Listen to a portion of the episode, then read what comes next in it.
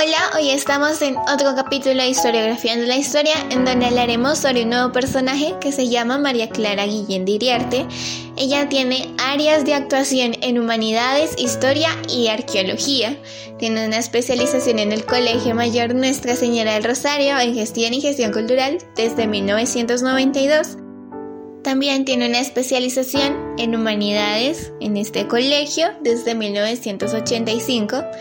También fue alcalde del Colegio Mayor de Nuestra Señora del Rosario desde 1963.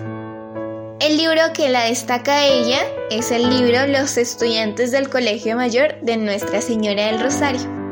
Bueno, espero les haya gustado bastante este capítulo. Recuerden que este capítulo se dio gracias a mi compañero Ángelo Martínez del grado noveno y nos vemos en un próximo